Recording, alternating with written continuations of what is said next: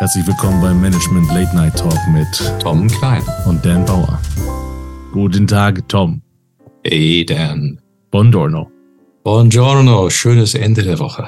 Ja, ich äh, habe äh, ein ganz, ganz spannendes Thema mitgebracht und ich weiß, dass du sehr viel, sehr, sehr wertvolle Sachen dazu zu sagen hast. Und wenn wir das reflektieren, glaube ich, wird es höchst spannend. Ich bin gespannt. Hm, ich auch. Sag, sag. Das, das Thema ist, ich stelle mir ernsthaft die Frage nach der Authentizität in dem Geschäftsleben. Als Beispiel, wenn ich als Unternehmer in ein Unternehmen reinkomme und berate dort, dann ich mache meistens Strategie, die gesamte Unternehmensphilosophie, also alles auch an, an Struktur und alles, was dahinter steckt, richtet es an den Zielen des Unternehmens aus. Wenn es noch keine hat, definieren wir die zusammen. Und dann gehen wir da alles den Schritt, dass das Unternehmen genau in diese Zielrichtung kommt und dass alles möglichst effizient läuft. Jetzt habe ich ein Problem. Das würde ich mega gerne mit dir reflektieren. Das Problem ist, wenn ich mit Leuten im Gespräch bin, brauchen die nach meiner Erfahrung etwas anderes, was sie haben wollen. Haben wollen die etwas, was sie sofort greifen können. Das kostet ja auch ein bisschen Geld, muss man auch irgendwie bewerten können. Und was sie eigentlich am liebsten haben wollen, ist, dass man irgendwie eine Strategie aufsetzt, dann überlegt man sich da etwas und dann formuliert man das in einem Paper, dann legt man das auf den Tisch, präsentiert es schön und ist dann fertig und kriegt dafür Geld. Das ist nicht meine Philosophie und auch nicht, wie es wirklich funktioniert, weil auch der ganze Organismus dahinter lebt ja. Und du musst ja, um die richtige Strategie zu finden für das Unternehmen, auch alle Mitarbeitenden mit einbeziehen, damit das klappt. Sonst hast du ein tolles Paper auf dem Tisch, das du danach nicht in der Lage bist umzusetzen. Das bringt ja keinem was. Das heißt aber auch, das Atmen des Unternehmens wahrzunehmen, braucht eine gewisse Zeit. Und die Leute, die das verstanden haben, die sagen sofort, Dan, cool, machen wir. Aber es gibt sehr, sehr viele Leute, die sagen, ja, aber das dauert ja erstmal Zeit. Und also das ist ja auch gar nicht greifbar. So wenn du da im Unternehmen bist und da erstmal zuschaust, das versteht ja dann noch gar keiner. So, jetzt ist meine Frage an dich. Wie schafft man es, da aber authentisch zu sein? Weil manchmal sind die Unternehmen total cool und ich hätte richtig Lust darauf, kann das dann aber nicht machen, weil die nicht das von mir erwarten oder nicht das haben wollen, was ich liefere, aber eigentlich würde es passen. Du verstehst, was ich meine, gell? Ja, ja, total. Es geht ein bisschen zurück auf das Berater-Dilemma, das. Berater-Paradoxon, wie du es nennst dass unsere Kunden erst eine Erfahrung mit uns machen müssen, um zu verstehen, was möglich ist, äh, bevor sie das buchen könnten. So dass du weißt, dass der Kunde was anderes brauchst, braucht. Das weißt erstmal nur du. Ja. Ja. Und wenn ich mich in die Rolle des Kunden versetze und ich komme zu einem Berater, also bei mir sind es dann eher Marketingprozesse, und der Berater sagt mir, ich weiß genau, was du brauchst. 50.000 Euro, sechs Monate. Ja, da schlucke ich erstmal und sage, ich spinnst oh ja. Hast du sie nicht alle? Ja. So, oh, ich kenne dich nicht, du willst 50.000 Euro von mir mhm. ähm, und ich habe keine Ahnung, ob das irgendwas bringt. Mhm. Ähm, so, jetzt weißt du als Berater, dass wenn du klein einsteigst und nach den Vorstellungen des Kunden das machst, dass das wahrscheinlich nicht das bringt, was er eigentlich will. Exakt. Aber das weißt nur du. Ja. Ja. ähm, authentisch zu sein an der Stelle und ich kann, kann mir das Gott sei Dank erlauben, es zu sagen, okay, ich bin da nicht der Richtige für euch, ihr braucht was anderes, auch wenn ich im Hintergrund weiß, das stimmt nicht. Also eigentlich könnten die das genauso brauchen. Ja. Aber dann habe ich den Zugang, dann kann ich das nicht, was die, was die sich erwarten. Und ganz oft haben die eine Erwartungshaltung und es muss dann genau so erfüllt werden. Und wenn das davon abweicht, dann ist das schwierig. Ich hatte als, als Beispiel ein Unternehmen, die wollten von mir, dass man ihren, ähm, sagen wir mal, ihre Vorstellung optimiert, ohne da jetzt ins Detail zu gehen. Und ich, ich unterhalte mich mit denen und sage, das ist gut. Wenn ihr das macht, dann erhöht ihr aus meiner Sicht das Problem, das ihr gerade schon habt und macht dieses Problem größer. Daraufhin habe ich erklärt, warum in meiner Sicht dieses Problem entsteht oder entstanden ist und warum es größer wird und habe abgefragt, seht ihr das auch so? Kann ja sein, dass ich von außen einfach ein anderes Bild habe und das stimmt dann im Prinzip gar nicht, weil mir Informationen fehlen. Dann sagen die, nee, stimmt, das ist genau unser Problem. Und das wollten sie lösen. Sag ich, aber das löst du nicht mit dem. Du brauchst nicht A als Lösung, sondern du brauchst eigentlich B. Und dann wird's aber richtig hübsch. Und dann hast du auch die Folgeprobleme daran nicht. Weil wenn du jetzt dein Problem mit A größer machst, dann musst du danach so viel Energie reinstecken, damit dieses Problem überhaupt wieder weggeht, dass wahrscheinlich sehr schwierig wird. Deswegen geh gleich Weg, A, äh, Weg B. Der ist viel solider, hab dann auch erklärt, warum der solide ist. Und wir waren uns darin auch einig, dass das so ist. Und ja, total dankbar und Wahnsinn und Dan, also krass, auch äh, wie schnell jetzt. Und dann kriege ich aber eine Absage, weil sie A wollten. Und ja, genau. jemanden suchen, der ihnen A liefert. Ja, genau. Und ich denke mir, gut, ich bin bei mir geblieben, ich war da authentisch, aber jetzt ist die Frage, wenn ich total Lust auf so ein Unternehmen hätte, soll ich dann einfach klar bleiben oder gibt es eine Möglichkeit, um da trotzdem zu, klar zu machen, ihr braucht A nicht und sucht doch danach auch nicht nach Weg A, das ist ja Quatsch. Mhm. stellt sich mir die Frage, was die Rolle des Beraters ist. Sind wir dafür da, um gute Lösungen zu liefern? Und nach vielen Jahren der Erfahrung ist mein Eindruck nur sehr bedingt. Mhm. Ich sehe es inzwischen viel mehr wie eine Art Tanz, den wir miteinander machen. Und äh, am Anfang steht immer Vertrauen. Und was jemand von einem immer will, ist sein Vertrauen bestätigt zu bekommen, indem jemand zuhört, das tut, was der Kunde will.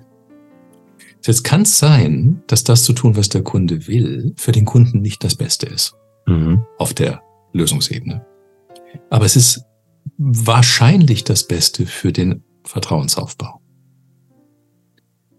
Und dann erlebt der Kunde, der Berater hat mir wirklich zugehört. Er hat meine Vorstellung akzeptiert. Und er hat das Beste aus meiner Vorstellung gemacht, was er konnte. Wenn er Glück hat und wenn wir Glück haben, dann erlebt der Kunde, ah, er hat das gemacht, was ich wollte, und es ist aber nicht genau das, was ich brauche. Das erkenne ich jetzt. Aber ich habe das Vertrauen zu dem Berater, dass er das tut, was, was ich will, was ich für richtig halte, und er begleitet mich auf meinem Erkenntnisweg. Also wenn ich das vergleiche mit ähm, Marketingprozessen von mir, ähm, äh, dann habe ich häufig Dinge verlangt, die eigentlich Quatsch waren. Aber ich war bereit, für die Dinge zu bezahlen, weil es das ist, was, weil ich, ich, ich wollte die Kontrolle haben. Ich wollte das Gefühl haben, ich gebe das Geld aus für das, was ich jetzt will. Ja, und nicht, was ein anderer will. Und ich habe manchmal auch die Erfahrung gemacht, ich habe es einem anderen komplett überlassen. Und, und das war rausgeschmissenes Geld. Also da ist man als Kunde auch wirklich mittendrin gefangen. Wenn ich dem Berater voll vertraue, kann es voll daneben gehen. Ja. Wenn ich äh, nur das hole, was ich glaube, was ich will, dann nutze ich die Fähigkeit des Beraters gar nicht mehr zu sagen, was ich eigentlich brauche. Mhm. Also muss es irgendwo in der Mitte sein. Und die Frage ist, wie, wie weit kann das gehen? Ich habe schon Kunden erlebt, die sagen, also Sie sind der, Sie sind der Experte. Sie sagen mir bitte jetzt, was ich tun soll. Ich treffe die Entscheidung aber ich brauche sie nicht, wenn sie mir nichts Neues bringen. Mhm, genau. Und auf der anderen Ende der Skala habe ich Kunden, die sagen genau, was sie wollen. Und ich mache, ich seufze da manchmal und sage, okay, einverstanden, wir versuchen es. Vielleicht gelingt es tatsächlich, ja. Und wir versuchen es mit so wenig Schaden zu machen wie möglich. Also, dass das nicht teuer wird und dass im Prozess möglichst früh Erkenntnisse kommen, dass die Richtung vielleicht eine andere sein muss. Mhm. Ja. Ja, das, das, ist, das ist der Tanz. Ja. genau. Ich finde das auch ein Tanz und äh, meine, meine aktuellen Kunden sind auch genauso, wie du das gerade beschrieben hast. Die sind, nee, denn ich verstehe das, wir machen das so, ähm, alles super. Die vertrauen mir auch zu 100 Prozent. Und ich habe, ich habe so erhebliche Schwierigkeiten damit, von dem, wenn ich davon überzeugt bin und das schlüssig darlegen kann, dass ich mich da nicht reinbewegen kann und dann gerade in der Strategie, wo ja wirklich das ganze Unternehmen darauf aufgebaut wird. Also da hängt so viel hinten dran, dass wenn das vorne nicht sauber ist, du einfach viel zu viel Probleme hinten mit dran produzieren würdest. Und dann, dann sage ich den Leuten, dass, okay, dann, dann braucht ihr einen anderen. Also dann braucht ihr nicht mich. So das, ich, das ist also gerade ähm, ich ich habe das damals beim Marketing auch äh, erlebt äh, und habe da ähm, Leuten gesagt, du, wenn du das für das Geld machst, das ich verspreche dir nix, weil das ist einfach viel zu wenig Budget dafür. Dann sag ich, ja, das ist ja, Wahnsinn. Und hier 10.000 Euro und erstmal reinstecken und dann hast du noch nicht mal Ergebnisse. Doch, doch, du hast Ergebnisse, aber nicht die, die du wolltest. Sondern du hast erstmal eine Datenbasis, auf der du überhaupt mal arbeiten kannst. Und das haben die Leute nie verstanden und haben dann gesagt, ja, aber geht das nicht günstiger? Ja doch, wenn du anders halt arbeitest, wenn du vorbereitet hast, dann geht das auch günstiger, hast du jetzt aber nicht. So, dir jetzt ins Gesicht zu lügen und zu sagen, nee, nee, hey, kriegen wir hin. Also auch für, für da, da gab es ja Leute, die wollten dann für 1000 Euro im Monat, wollten die dann gute Kampagnen haben. Wo ich dann sage, ja, also jetzt mal kurz, wen setze ich denn da hin? Also jetzt rechnen wir kurz mal miteinander meinen Praktikanten aus. Und dann setze ich meinen Praktikanten dahin und ich sage dir, ich brauche 20 Stunden für diese Kampagne, dann rechnen wir mal aus, was mein Praktikant 20 Stunden kostet. Und dann können wir danach nochmal bewerten, möchtest du das wirklich? Ich möchte es nicht, möchte den Praktikanten da nicht hinsetzen. Aber wenn du den Preis haben möchtest, muss ich das tun. Ich würde dir meinen Profi hinsetzen. Ja, aber dann sind wir da ja bei 20.000. Sag ich ja. Dann klappt's nicht. Das tut mir leid. Das, was du möchtest, klappt dann so nicht. Das, was du willst, kostet dieses Geld. Dann musst du das auch investieren. Und da so Früher habe ich das dann noch gemacht, weil ich mir gedacht habe, komm, das passt, wir kriegen das schon irgendwie hin und nee, kriegen wir nicht. Das, das ist wirklich einfach Quatsch und deswegen heute bei der Strategie mache ich das nicht. Das ist, ja. Ich glaube, es ist eine Frage vom, vom Reifegrad des Marktes. Als ähm, vor zwei Jahrzehnten das Thema Change Management bei großen Digitalisierungsprozessen aufkam. Da hat man Change Management ins Budget reingetan, zum Beispiel eine SAP-Einführung oder eine ähm, PLM-Einführung. Es waren große Projekte, mehrere Millionen Euro. Und dann kam es zur Verhandlung. Und das Erste, was immer rausgestrichen wurde, war das Change Management. Immer. Ja. So, da kann ich mich erinnern, ein, ein Auftrag, wo ich als ähm, als Coach und Berater in der Sanierung eines großen, einer großen PLM-Einführung geholt wurde. Da habe ich mit einer großen IT-Beratung zusammengearbeitet, mit deren Visitenkarte. Und ähm, im ersten Schritt wurde ein PLM-System in acht Werken eingeführt, ähm, ohne Change Management, top-down. Und dann nach 18 Monaten hat man gemerkt, das funktioniert nicht. Die Werksfürsten haben es abgelehnt. Und dann kam ein Sanierer rein und hat 11 Millionen Euro Invest einfach abgeschrieben. 11 Millionen. Und dann kam die, die Unternehmensberatung, für die ich unterwegs war. Und äh, die haben Change Management verkauft und dieses Mal wurde es bezahlt. Sie gemerkt haben, wenn wir das nicht bottom-up machen, wenn wir das nicht mit einem hohen Beteiligungsgrad machen, dann werden wir wahrscheinlich wieder Schiffbruch erleiden. Und sie hatten gerade 11 Millionen Euro in den Sand gesetzt. Das war zu der Zeit noch sehr viel mehr Geld als heute. Äh, und ich glaube, dass das, also die Kunden, die ich am liebsten mag, sind Kunden, die solche Erfahrungen gemacht haben. Ja, weil die den Reifegrad schon haben, ja. Ja, weil die verstehen, ja. was, ja. worin sie investieren. Äh, das ist so der eine Punkt. Ja. Und der, der nächste ist, ähm, wir können auch quasi in Paketen iterativ anbieten. Das heißt, ich sage dem Kunden dann, wir machen einen ersten Schritt zu einem überschaubaren Preis. Sie machen Erfahrung mit mir und Sie machen Erfahrung mit dem Prozess. Und ich verspreche Ihnen, dass es damit nicht abgeschlossen ist, aber Sie sind ein Schritt weiter. Das ist wie so ein, so ein, so ein Sprint in Scrum.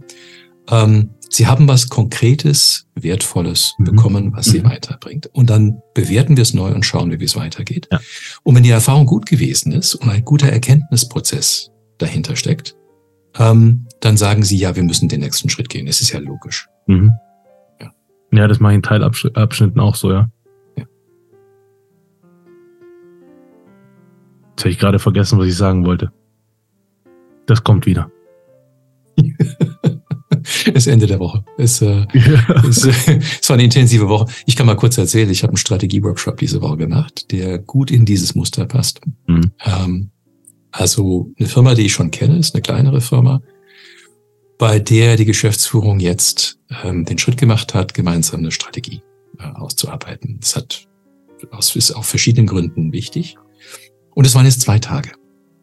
Jetzt habe ich von vornherein gesagt, in zwei Tagen haben Sie keine fertige Strategie. Mhm. Ich habe gerade vor ein paar Monaten habe ich einen Strategieprozess gemacht, der war 14 Tage. Über sechs Monate verteilt, mit sehr viel Beteiligung, größere Firma. Ähm, und das war aber okay, weil wir das Gerüst für die Strategie, die Eckpunkte gemacht haben. Mit einer kompletten Visualisierung und einer Darstellungsfähigkeit. Und diese Geschäftsführung weiß, das ist ein Einstieg, aber mehr wollten wir im Moment nicht. Und wir müssen mit diesem Resultat erstmal schwanger gehen und uns überlegen, was der nächste Schritt sein muss. Mhm. Vollkommen okay, war mhm. sehr schön. Und ich glaube, solange man das miteinander vereinbart genau.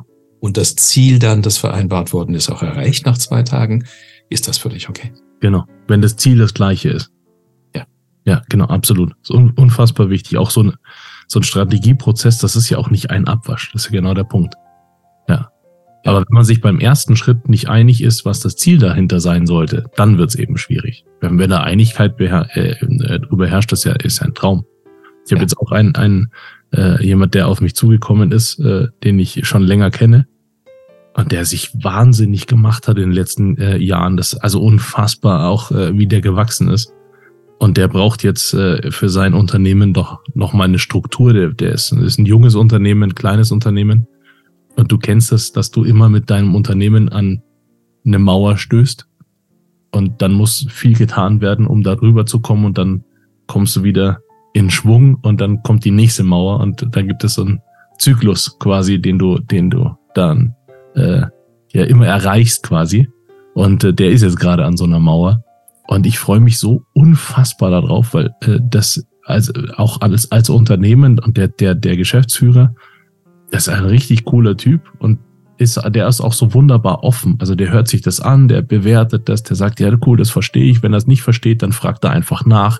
Es ist, ein, ist ein, so eine schöne Beziehung dann einfach. Ich freue mich tierisch äh, darauf, den da zu begleiten. Das wird cool.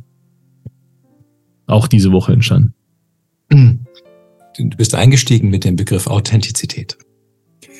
Und dieser Begriff wird zwiespältig äh, je länger er benutzt wird, wie, wie jede Art von Sprache, die so ihre Schattenseiten dann offenbart. Ähm, und bei Authentizität geht es häufig darum, dass wir das tun, was aus unserer Sicht das Richtige ist. Und wenn man da ein bisschen weiter reinbohrt, dann merkt man, dass es um uns geht, wenn wir authentisch sein wollen. Und wir sind ja Dienstleister. Und es geht nicht um uns. Äh, irgendwo gibt es Grenzen, dass man sagt, ich bin nicht bereit, meine, Le meine Lebensenergie für etwas aufzuwenden, was so dermaßen inauthentisch ist. Ich kann mich ähm, ja, genau. ähm, an einen Auftrag im Pharmabereich vom letzten Jahr erinnern, ähm, wo die Kultur und die Haltung der Menschen mir so gegen den Strich gegangen mhm. ist, wo ich ein so verzweifeltes Gefühl der Unlösbarkeit bekam. Ähm, dass äh, ich dafür gesorgt habe, dass ich dann, dass ich dann nicht mehr da war. Mhm. Ja. ja.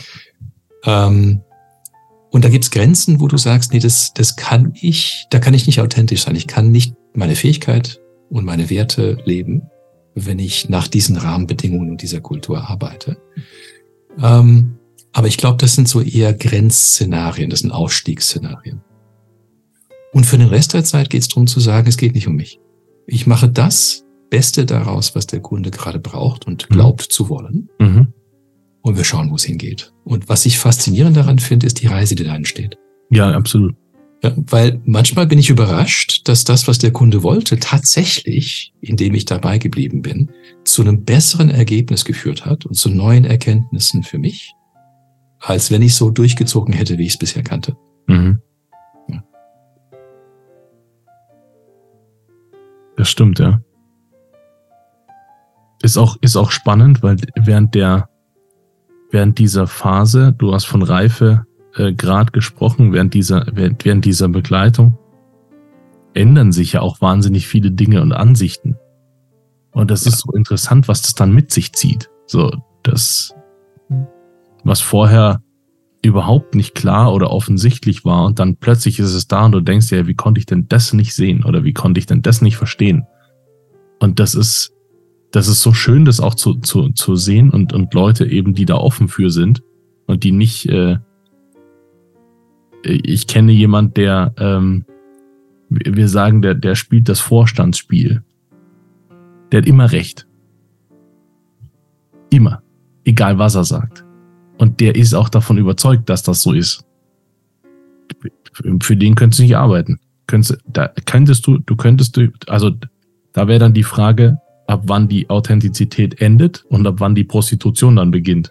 Weil du müsstest dich völlig A unterwerfen und völlig nur nach dem, was er sagt oder regiert, handeln. Das wäre gar nicht mein Style. Das, äh, also bin ich so froh, dass ich das nicht machen muss.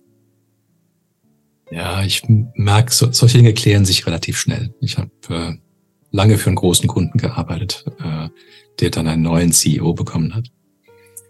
Und ähm, der neue CEO war ein grober, herrschsüchtiger Typ. Also so würde ich ihn wahrnehmen. Ja. Und wir haben uns auf einem ersten Workshop kennengelernt. Und es war so ein Beschnuppern. Der hat mich gemustert und er hat mir ein paar Signale geschickt, der in Richtung Unterwerfung. Ja? Also ich habe jetzt mich so so ein Kautau zu machen. Ähm, und dabei war ich mir nicht sicher, wenn ich es gemacht hätte, ob ich dann noch seinen Respekt gehabt hätte. Aber ich habe es nicht gemacht. Das heißt, ich stand aufrecht da, habe versucht, auf einer gewissen Ebene mit ihm Kontakt aufzunehmen und wir haben beide sehr schnell gemerkt, das wird nicht gehen. und dann war ich, war ich einfach woanders. Das ist okay. Was auch super in Ordnung ist. Also es muss ja nicht alles klappen. Das ist ja total in Ordnung. Es gibt ja genügend Leute da draußen, die was können. Ja, ja, ja. absolut. Aber da geht's dann wieder doch um dich. An den Grenzen. Ja, ne? An den, also, und, und der, der Rest ist ein großer, unbestimmter Raum, mhm. wo, wenn es richtig gut funktioniert, man einen gemeinsamen Lernprozess macht. Also eine der großen Themen, die ich seit Jahren, Jahrzehnten versuche, so als, als Grundausrichtung meiner Arbeit zu machen, ist, dass wir versuchen, lernende Organisationen zu bauen. Lernende Beziehungen, gute Dialoge, hm. äh, da kriegt man die besten Ergebnisse. Ähm, aber unser ganzes Gesellschafts- und Schulsystem ist auf Ergebnisse ausgerichtet, nicht auf Lernprozesse. Mhm. Ja, du musst irgendwie Leistung erbringen, um ein Ergebnis zu liefern. Aber der Weg dahin wird nicht gesehen. Also was in den so sozialen Medien gefeiert wird, auch in der Wirtschaftspresse, das sind die großen Gewinner, die großen Ergebnisse. Man sieht nicht die zehnfache Anzahl der Menschen, die es nicht geschafft haben oder Firmen, die dahinter stecken. Ja. Und man sieht nicht, wie sie dahin gekommen sind. Exakt. Obwohl es manchmal von Akademikern modelliert wird dann. Und ähm, was, was ich immer versuche einzuführen, ähm, einen Raum dafür zu schaffen, ist der Dialog indem wir gemeinsam lernen. Und lernen heißt, wir wissen nicht, was das Ergebnis sein wird. Wir haben die Richtung, in die wir gehen wollen.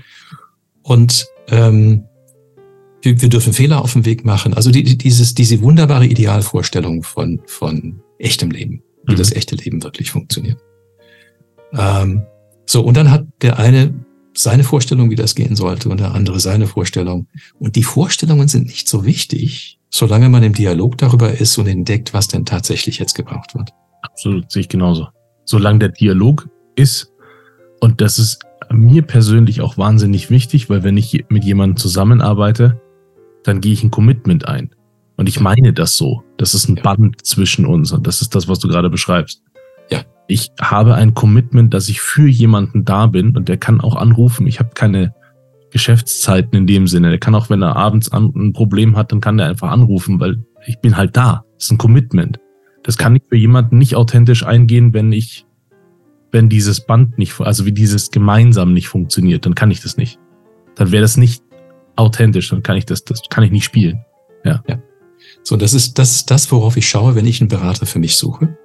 Und zwar, dass diese subjektive Qualität des Commitment dass der da ist oder sie da ist, gepaart mit einer exzellenten Expertise für das, was ich gerade brauche. Ganz genau. Und mir ist aber wichtiger, dieses Commitment zu bekommen. Mhm. Ja, das genau. Gefühl genau. zu bekommen, die Person ist für mich da und will mein Bestes. Genau. Und will, dass ich erfolgreich bin und wird sich einsetzen dafür. Und da müssen wir immer wieder mal an Punkten, an Meilensteinen miteinander verhandeln und sagen, okay, ähm, ich, ich merke manchmal, da ist jemand mit einem hohen Commitment und dann sage ich, du, ich will dir Geld geben. Ich merke, der Ausgleich stimmt gerade nicht. Du sollst jetzt was dafür bekommen. Du hast dich über alle Maße engagiert. Und damit der Ausgleich stimmt, muss jetzt was fließen. Und manchmal, dass jemand sagt, jetzt will ich so und so viel Geld, und ich sage, nee, nee, stopp. dafür ist der Beweis noch nicht erbracht. Hier ist, ähm, das ist zu früh im Prozess. Und dass man darüber reden kann, das ist, glaube ich, das Entscheidende. Super wichtig. Gottes Willen, das ist die, die, eine wichtigste Basis überhaupt. Ja. ja. Geil. Ben. Tom, das war eine coole Folge. Vielen Dank fürs Reflektieren. Ich danke dir auch. Ist immer schön am Ende der Woche. Unbedingt, ja.